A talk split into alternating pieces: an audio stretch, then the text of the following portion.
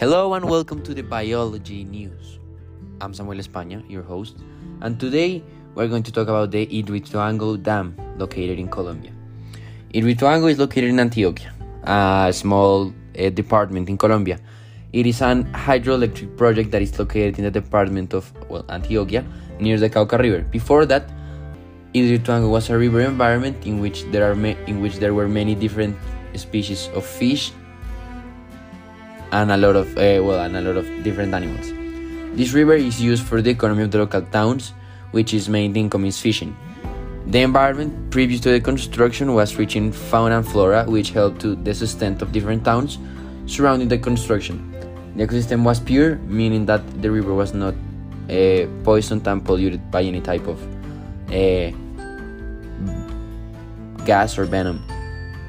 Now, uh, they there has been a lot of environmental impact with this construction. Um, the environmental impact is very serious. Thanks to the project, uh, the project collapsed thanks to different landslides that severed the structure of Hidroituango due to the plugging of the auxiliary of the auxiliary tunnel of the river. Thanks to the collapse, uh, there were some changes that led to generated flood peaks, sediment drag, shore underminement, and geomorphical changes.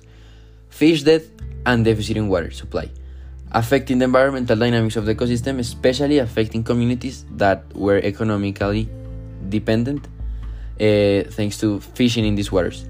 Now, uh, the biology expert Valentina Salamanca will continue to uh, to get more deep into the into the subject. Thank you.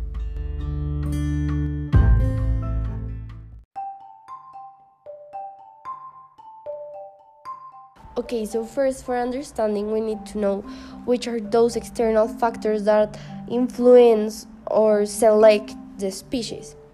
The, the, external factors that are selecting the species take into account two types of aspects. In the first place, they take into account the species physical characteristics, for example, the type of color or the ability of survival. So, if the species can camouflage or hide um, that those are aspects that the external factors take into account. Uh, another physical characteristic is the reproductive uh, capacity and ability, and those are also things that the external factors take into account. And in second place, uh, they take into account the environment in which the species are. Uh, so, for example, the weather, the food, and their capacity to uh, achieve the food. If there are the animals that are eating other animals or are being eaten by other animals. So, those two aspects the physical characteristics and uh, the environment are the ones that the external factors uh, take into account for selecting the species. And now we go with the other expert, Felipe Gaviria, that is going to continue with this explanation. Thank you, Valentina, and hello to the listeners that are with us today. Today, I'm in the main pillar of Hidroituango. I'm going to talk about you because I'm seeing them right now, how the people are being affected because of this plant. The population that was surrounding the area is being affected mainly their mobility. They now don't have the river where they used to transport themselves and the things that they were going to sell. For those who live in the surroundings, it's becoming really hard to fish and to have access to food because of the sediments that are getting trapped. The 7th of May of 2018, there was an emergency where a part of the plant collapsed and it blocked the tunnel that takes the water to El Río del Cauca, which is the second most big river in the country.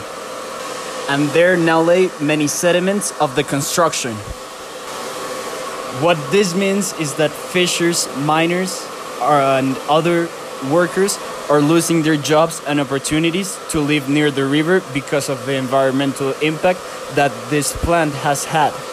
Because of the emergency that was explained, many people had to be evacuated and were left with no home. There were a lot of economic losses for the population. This emergency cost grew to 2,061 million of pesos. People not only lose economically, but also lose socially and culturally. They lost the, their identity, their people, and their territory. This plant is taking all of them. Now, to go deeper into what is happening to the species and the environmental impact, not in the people, but in the surroundings, uh, I'm going to head inside so you can hear me better. See you in a minute.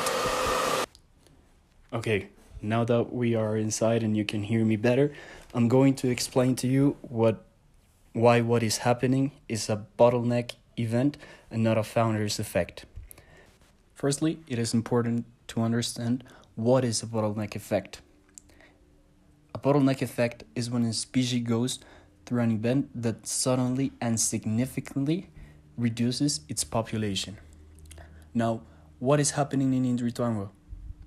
Well, during the characteristic summer of the tropical dry forest, the water far from the river becomes scarce, and in few places where it's present. The humidity of the creeks that dry on the surface, that is where the animals, such as these butterflies, uh, gather to drink water. The, nati- the native trees and plants of the tropical dry forest have adapt- adaptations to survive these long periods of drought, and therefore, this highly threaded ecosystem is considered one of the most resilient to the challenges of the climate crisis. With lies that they are green and sustainability and sustainable development, thousands of hectares of this forest have been sacrificed for the construction of the dams in Colombia. The construction of the dam has damaged the ecosystem in the ways that we have mentioned.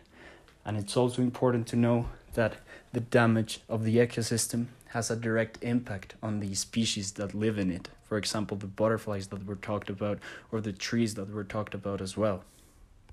Habitat destruction results in death of organisms and the reduction of number of species. This is one of the causes of bottleneck effect. Now that we have a more clear context about what is going on with the environment, with the species, and also with the people surrounding the area, we're going to give the word to one of the experts in this topic. Maybe he can give us a more clear idea of what we can do other than the dam to have the energy that we need without affecting the species and the people that are surrounding the environment.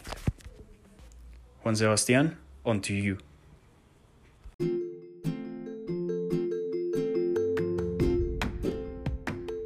Thank you, thank you. Uh, so me as um, as an expert that I am in this topic that is being discussed, uh, I have a series of uh, alternative that could be applied to solve this, like the impact that is being made by Hidroituango.